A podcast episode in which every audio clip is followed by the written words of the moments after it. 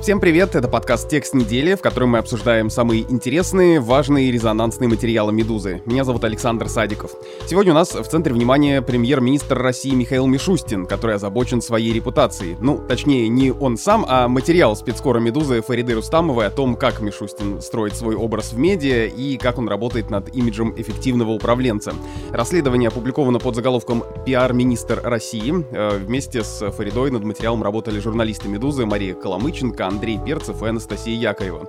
Поговорим сейчас о том, кто помогал Мишустину строить этот образ, как э, Мишустин изменил Федеральную налоговую службу и как все это довело его в итоге до поста премьера. Кстати, коллеги Мишустина говорят, что он читает все, что о нем пишут, так что, может быть, э, я лелею надежду, что и наш подкаст он тоже послушает.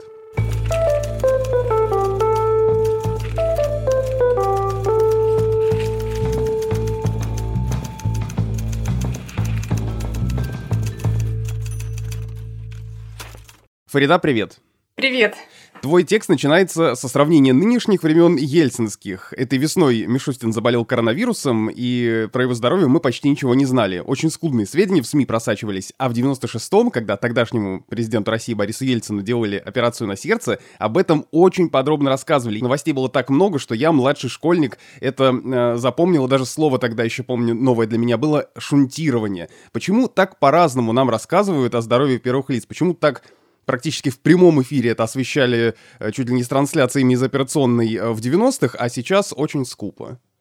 Ты знаешь, я думаю, что дело в том, что, конечно, все-таки это было другое время, и сейчас в основном я думаю, что чиновники все-таки ориентируются на первое лицо, на Путина, поскольку о его здоровье мы, в общем-то, почти ничего не знаем, нас об этом не информируют.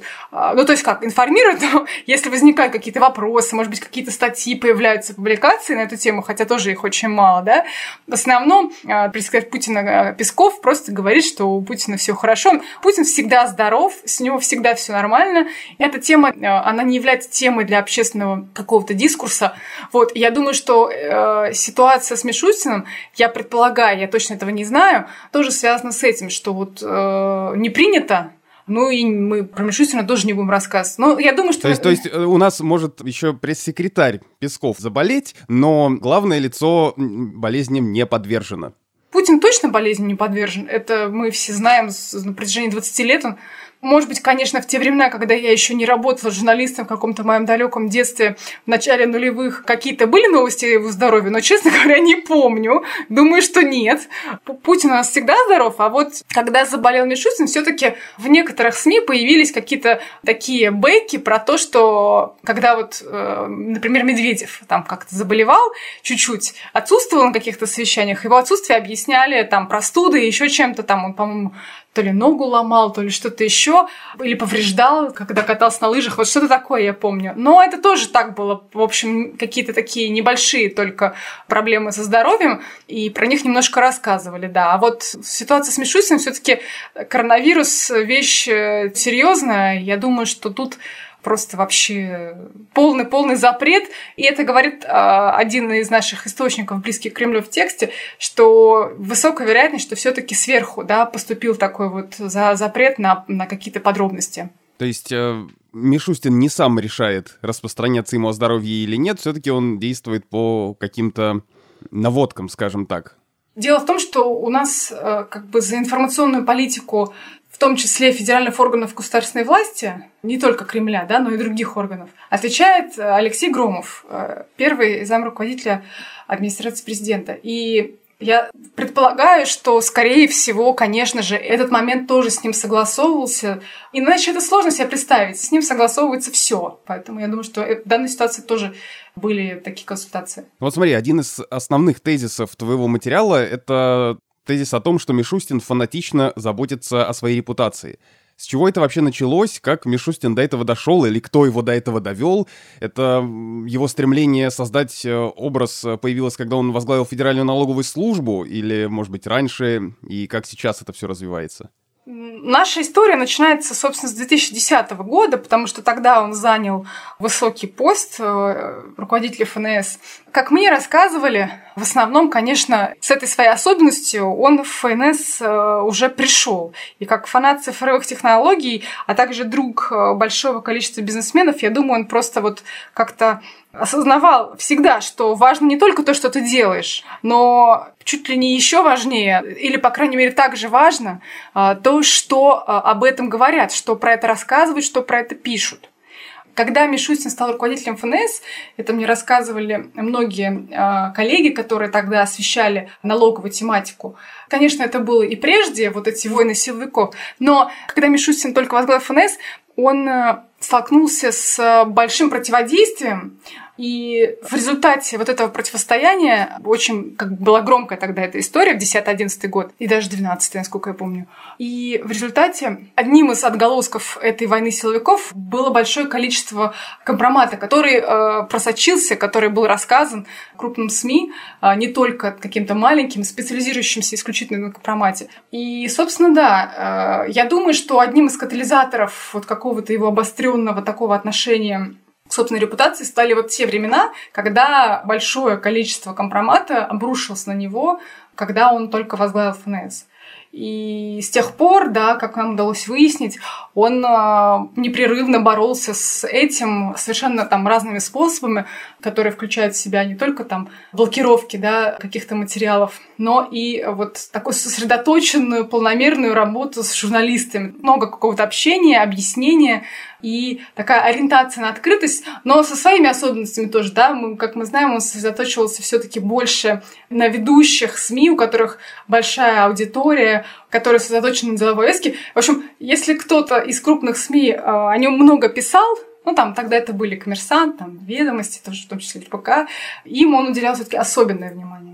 Ну вот смотри, Федеральная налоговая служба в это время стала более открытой, как ты говоришь, ну, по крайней мере, внешне, да? Они давали развернутые комментарии разные, у них была собственная программа на России 24, это ведь для российских чиновников не характерно. То есть у меня было представление, ну, поправь меня, если я ошибаюсь, что большинство ведомств очень закрытые такие структуры, до которых журналисты могут э, через раз достучаться, послав 10 писем, там все вопросы побуквенно согласовав, а здесь ФНС как будто бы раз и э, доступно для комментария и свою позицию легко может донести до журналистов, и они могут вроде как задать любые вопросы.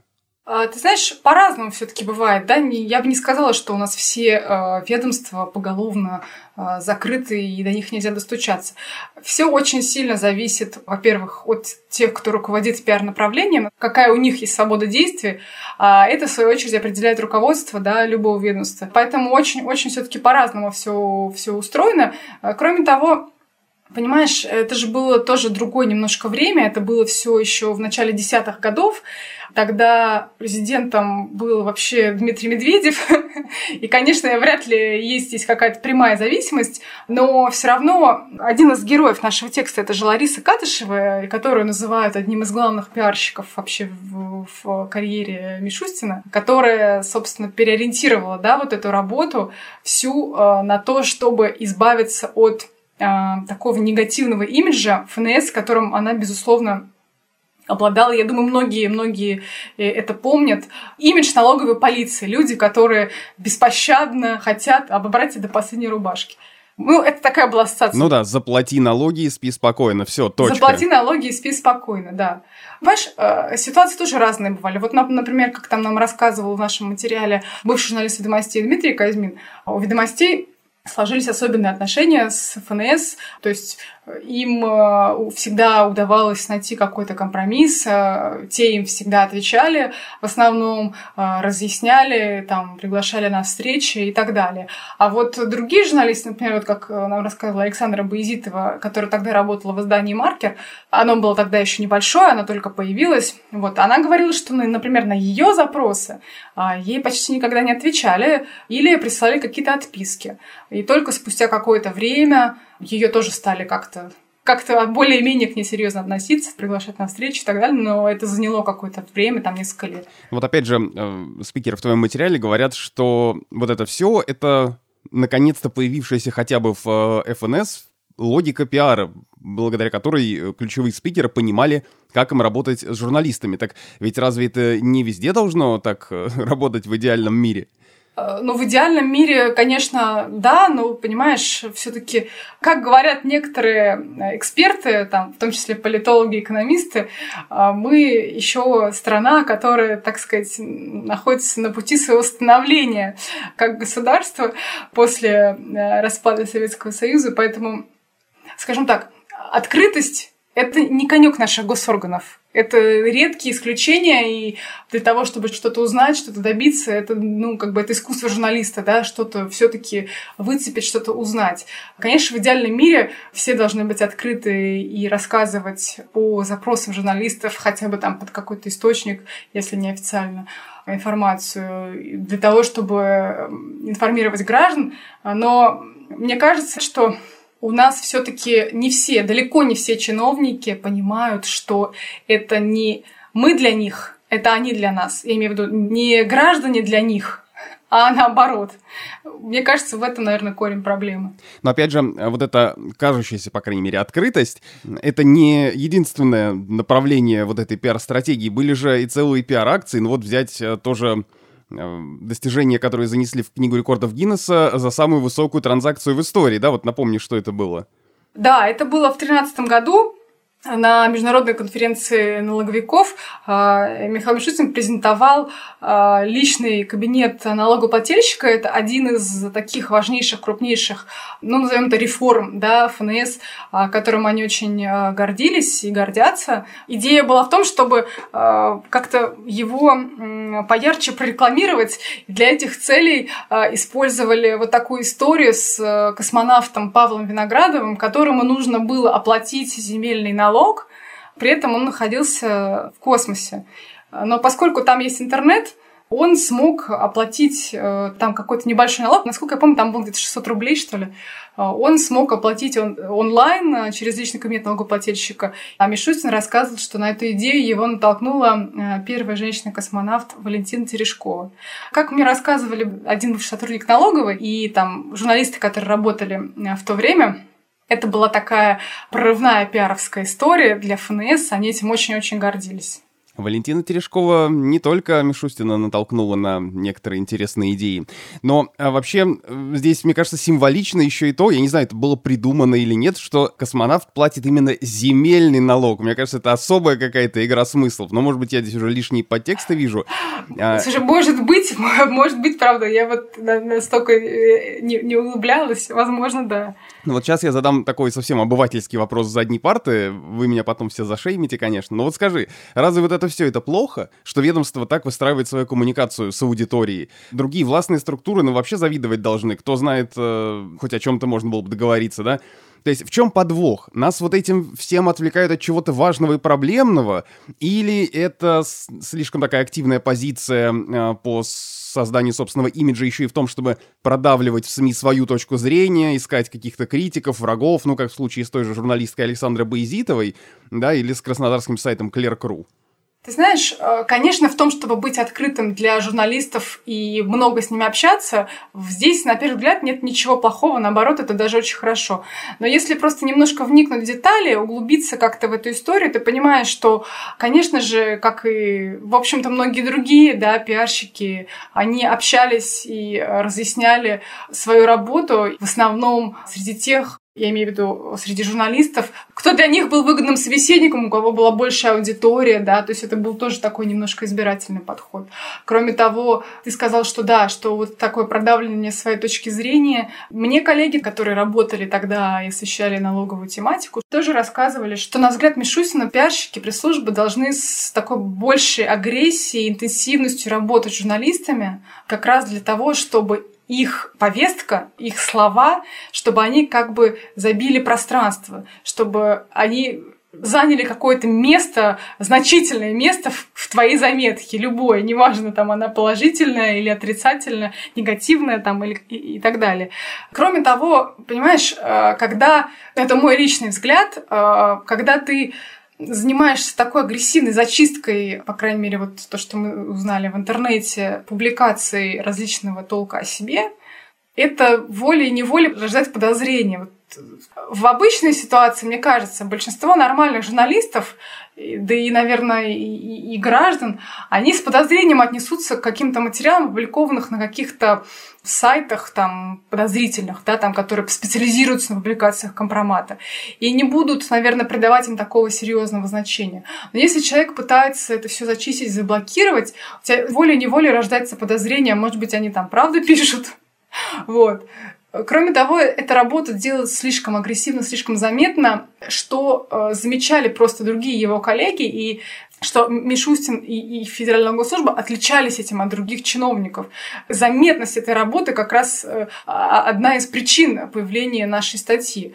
Это очень агрессивная такая работа. Еще есть такой момент, когда Мишустин только назначили премьер-министром, я помню, что там какой-нибудь там Алексей Навальный и другие какие-то блогеры, политики обращали внимание на то, что вот эти материалы, которые были, правда, сделаны на скорую руку для того, чтобы как-то сообщить вообще читателям, кто такой Михаил Мишустин, потому что он, конечно, не был широко известен публике, да, все обращали внимание на то, что эти материалы такие какие-то все очень в таком благоговейном тоне выдержаны. Они все очень положительные.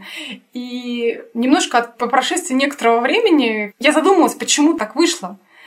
И когда я поговорила с какими-то его знакомыми, с какими-то бывшими чиновниками, с его бывшими коллегами, я поняла, что вот то, что у журналистов не получилось как-то составить объективную картину о том, кто такой Михаил Мишустин в сжатые сроки, которые тогда были, вот это же тогда все очень стремительно происходило в середине января, в том числе это было результатом того, что все просто было зачищено.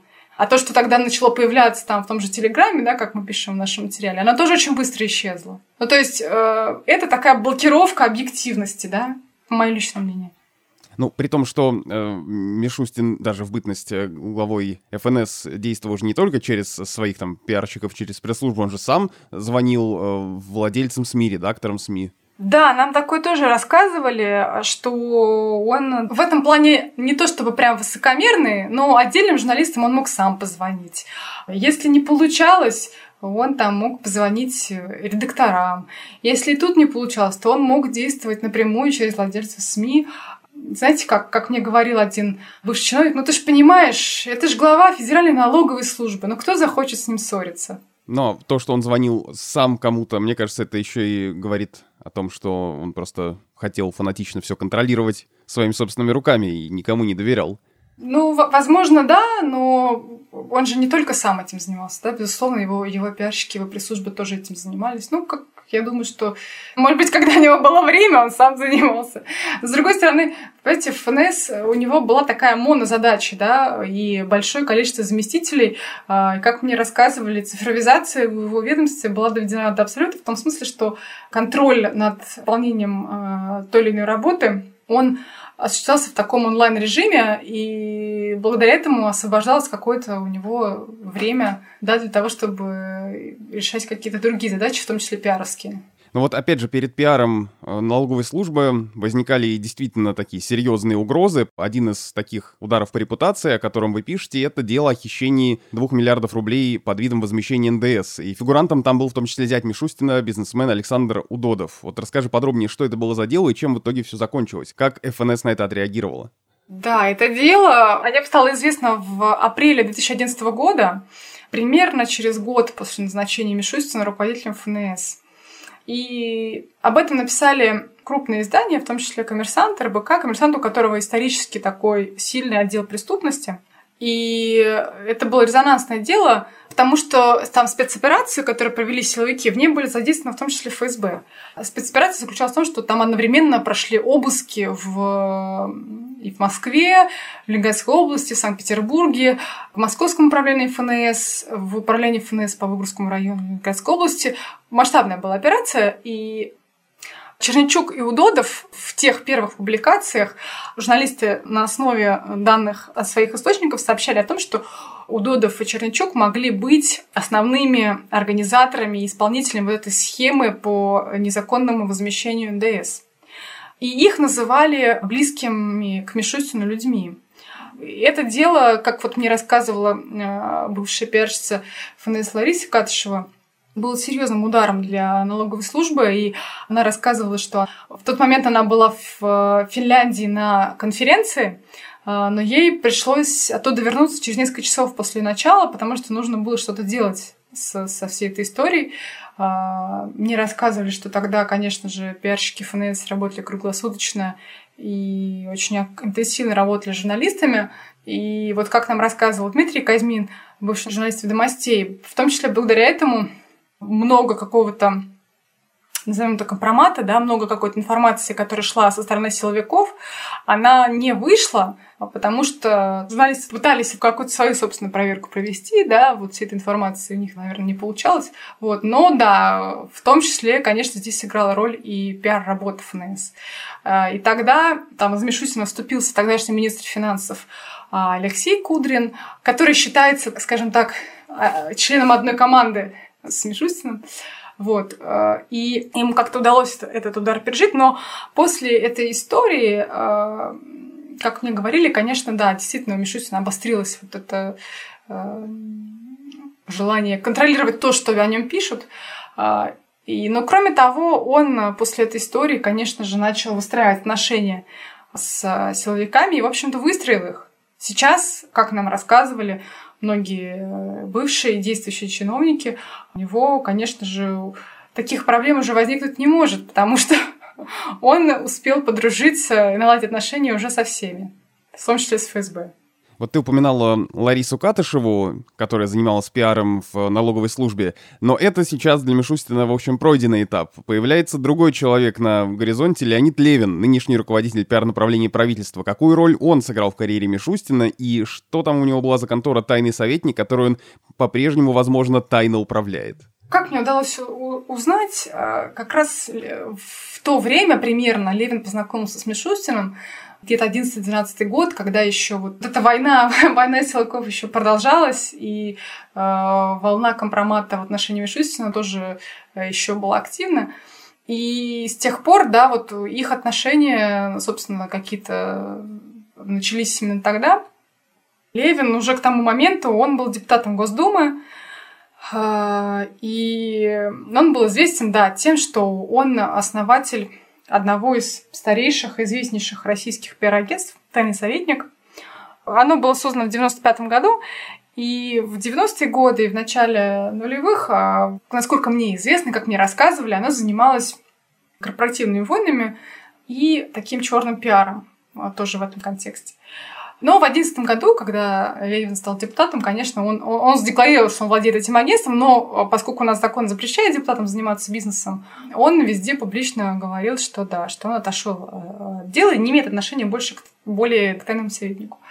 Но Насколько нам удалось выяснить, Левин давал неформальные консультации Мишустину с момента их знакомства, в том числе по вот тому самому делу Черничуку-Додова, можно ли сказать, что Левин — это главный пиар-консультант Мишустина на данный момент?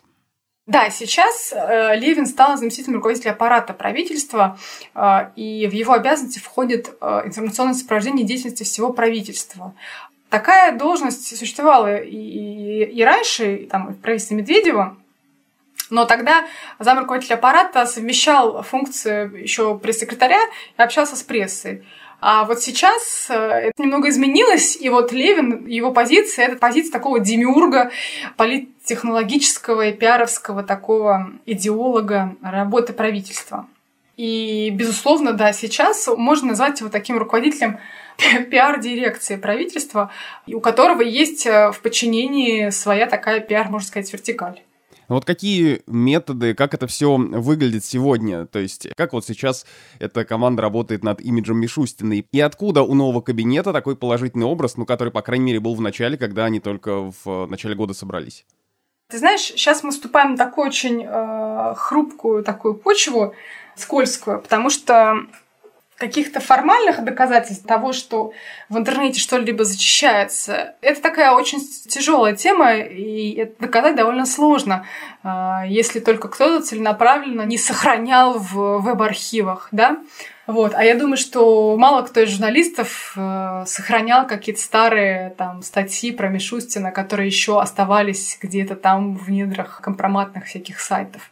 Как нам рассказывали наши собеседники, близкие к правительству и самом правительстве, стиль пиаровского блока правительства, э, по крайней мере, в первое время когда они только начали работать, то есть середина января, это, да, так, забить пространство положительными, позитивными публикациями с рассказами о том, какой э, Мишустин эффективный э, управленец и менеджер, и с рассказами о его достижениях на посту главы ФНС. Кроме того, скажем так, с Мишустиным связывали историю, которая произошла с одним из самых популярных телеграм-каналов «Футляр от виолончели». Доказательств этой истории нет, и я имею в виду прямых доказательств, да, у этой истории нет. И пресс-служба правительства отрицает свою причастность к этому. Но издание «Базы», которое известно своими источниками в силовых структурах, она сообщала, что Именно Мишустин попросил силовиков, попросил ФСБ разобраться с авторами этого канала. Факт остается фактом. Почти сразу, где-то примерно через неделю полторы после того, как у нас было назначено новое правительство, в телеграм-канале «Футляр от виолончели» появилось около 20 публикаций о Мишутине, его семье, об их доходах и имуществе. И после этого, опять же, спустя где-то недели-полторы, телеграм-канал просто перестал обновляться. Из него эти публикации не удалились, их не удалили, но телеграм-канал просто остановил свою работу. Это тоже такая очень заметная была история, я повторюсь, да, Мишустин и его команда, его пиар-команда отрицают э, какую-либо причастность к этому. Вот тогда расследование о происхождении имущества и доходах Мишустина многие СМИ опубликовали, и это, мне кажется, показательная реакция на эти расследования, потому что, насколько я помню, конкретных каких-то опровержений этих публикаций, естественно, не было, но были ответные материалы в разных СМИ, и даже тот же Александр Удодов дал интервью «Известиям», где, наконец, признался, что это он действительно зять Мишустина. Да, это был интересный период, то есть тоже, да, сразу после того, как Мишустина назначили председателем правительства, это было неизбежно, да, неизвестный широкой публике чиновник, а, интерес к, к нему, к его личности, к его доходам, он вылился в то, что там Алексей Навальный опубликовал там расследование, да, о, о его доходах и его семье. До этого несколько СМИ независимых небольших опубликовали свои расследования его имуществе, о его недвижимости.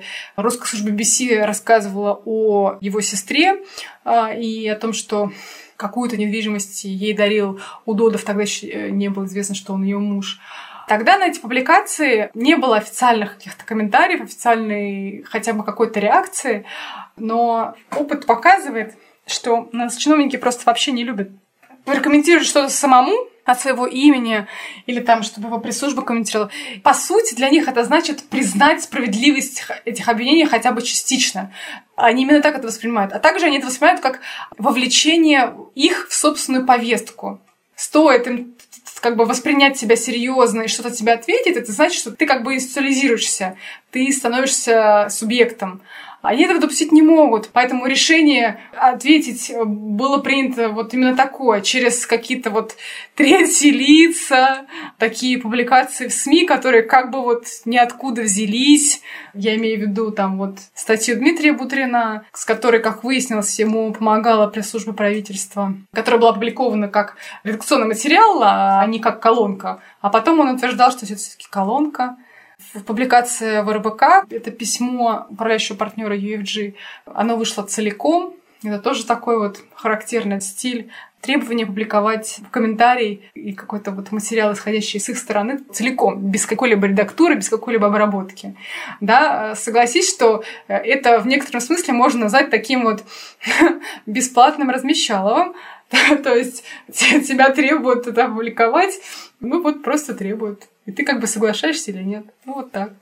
В «Известиях», да, тоже внезапное интервью Додова, на которое вообще, когда оно появилось, особо никто не обратил внимания, только там некоторые коллеги, журналисты спустя там много часов как-то обнаружили, что в «Известиях» вышло это интервью, и в нем Удодов сходу сообщил, что он э, зять Мишустина, раскрыл все карты. При этом, несмотря на то, что, насколько я знаю, в том числе, насколько мы выяснили, да, и мы об этом пишем в нашем тексте, интервью Додова было, безусловно, санкционировано Мишустиным и пиар-блоком правительства, на наши вопросы про Удодова пресс правительства отвечать отказалась. Она просто на них не ответила. Опять же, это характерная реакция. Э, вот в постскриптуме к э, статье есть ответы пресс-службы правительства на вопросы «Медузы». Практически все ответы я вот открываю, там информация не соответствует действительности. Информация не соответствует действительности. Километровые вопросы очень подробные, с фактами. И э, на все это пресс-служба отвечает, информация не соответствует действительности. Я не знаю, почему они выбрали такой способ ответа. Я имею в виду не вдаваться в подробности, ничего не объяснять, а просто отрицать.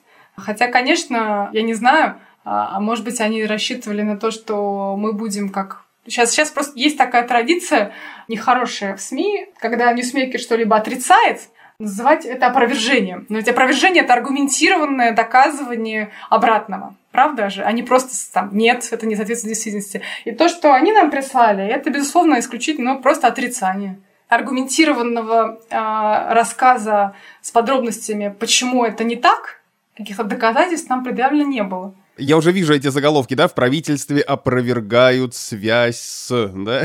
Ну да, но, ну, понимаешь, мы же не стали так писать. Это было их условием, а, кроме публикации целиком, не задавать уточняющих вопросов.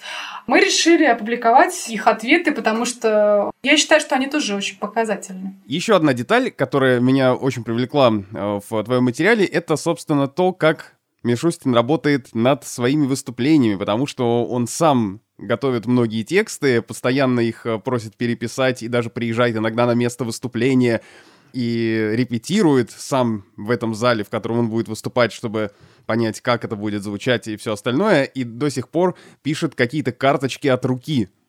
Да, это наверное, какая-то такая для меня лично любимая часть э, э, этого текста, потому что мне очень э, интересны вот всегда такие человеческие какие-то детали, которые рассказывают о каких-то таких совсем личностных моментах. Мне очень понравилась история, которую мне рассказали про карточки, что действительно маниакальное внимание Мишустин уделяет своим публичным выступлениям, и сам от руки редактирует все э, тексты, которые для него пишутся, что это занимает какое-то невероятное количество времени, что эти карточки мы печатаем на специальном принтере такого небольшого размера, большими буквами. Кстати, как известно, похожими карточками, похожим методом пользуется президент Путин. Уж не знаю, он позаимствовал это у него или нет. И что сотрудники аппарата правительства, которые занимаются подготовкой его выступлений, работают очень напряженно, в основном ближе к ночи, когда от Мишустина приходят правки. При этом на работу они приходят рано утром, и целый день они не то чтобы сильно заняты, а вот в основном работают ночью. Какая-то новая реальность для аппарата правительства, которая пришла с Мишустиным тоже. Такой вот режим работы. Уж не знаю, насколько его можно считать эффективным, но вот, вот факт остается фактом, да. А как работали раньше? Вот при Медведеве как было?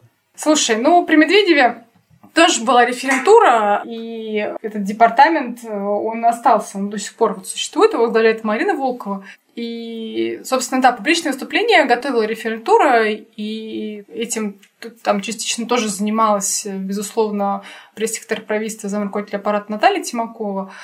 Но, насколько мне рассказывали бывшие действующие сотрудники аппарата, эта работа строилась иначе, в том числе из-за отношения самого представителя правительства да, к этой части работы. Как мне рассказывали, его внимание к публичным выступлениям совершенно иное. Он полагался на референтуру, он ей доверял, и, э, в общем-то, иногда э, в каких-то редких случаях мог даже вообще перед выступлением даже этот текст не открывать. То есть все было в более таком расслабленном режиме, э, и к этой части работы отношение было спокойнее. Ну вот скажи, все-таки твое впечатление, не знаю, резюме, какой он сейчас Михаил Мишустин? Что нам самое важное о нем надо знать? Ну, если говорить в таком пиаровском контексте, Мишустин, безусловно, э, старается дистанцироваться от ассоциации с Медведевым, э, потому что у него, у Медведева, последние годы у него был очень низкий рейтинг, его критиковали абсолютно все, и Мишустин очень сильно хочет избежать вот такой какой-то хотя бы даже близкой ситуации, да, Вот, например, в самом начале своей работы а, он просил не записывать его ни на какие там форумы, а вот уже, уже назначенно отменить, потому что в основном эти форумы, это были такие традиционные медведевские форумы, а Мишутин не хотел, хотел избежать вот этих ассоциаций и выстраивать какую-то уже свою повестку, и поэтому вместо всех этих мероприятий, которые формально там, вот, по крайней мере, в самом начале отменялись из-за коронавируса, он устроил такое турне по регионам. А мы знаем, что Медведев, например, в последние последние годы, а, особенно после расследования Навального «Он вам не Димон», он вообще, ну, так довольно мало ездил по регионам. Вот я помню статью «Ведомостей» еще вот пару лет назад была о том, что из-за этого расследования Навального у него был запланирован какой-то турне по регионам, а он его отменил. Оно должно было быть там каким-то предвыборным, он должен был поддерживать каких-то губернаторов перед выборами, но не поехал. Вот. А Мишустин, вот он, он поехал, он там поехал какие-то больницы, другие учреждения, что необычно да, для наших чиновников. Он там видел какую-то неустроенность и говорил, что, боже, как вы ужасно здесь живете. Ну, то есть, как, как мне это объясняли, он пытается выстроить имидж э, такого премьера, который не бежит от реальных проблем населения, который в них вникает и типа с ними справляется. Кроме того, рутинная такая работа, да, вот как она подчиняется каким-то пиаровским целям, тоже один пример. Э, вот мне рассказывали, что наблюдательный совет э, госкорпорации ВБРФ, который возглавляет Игорь Шувалов, он не состоялся в начале этого года, хотя он должен проходить раз в квартал. Э, это предписывает закон. Потому что его повестку парад правительства счел недостаточно хороший, недостаточно подходящий из пиаровских соображений. И поэтому это мероприятие, ну, как бы оно не прошло. Это был подкаст «Текст недели», в котором мы обсуждаем самые интересные, важные, резонансные материалы «Медузы».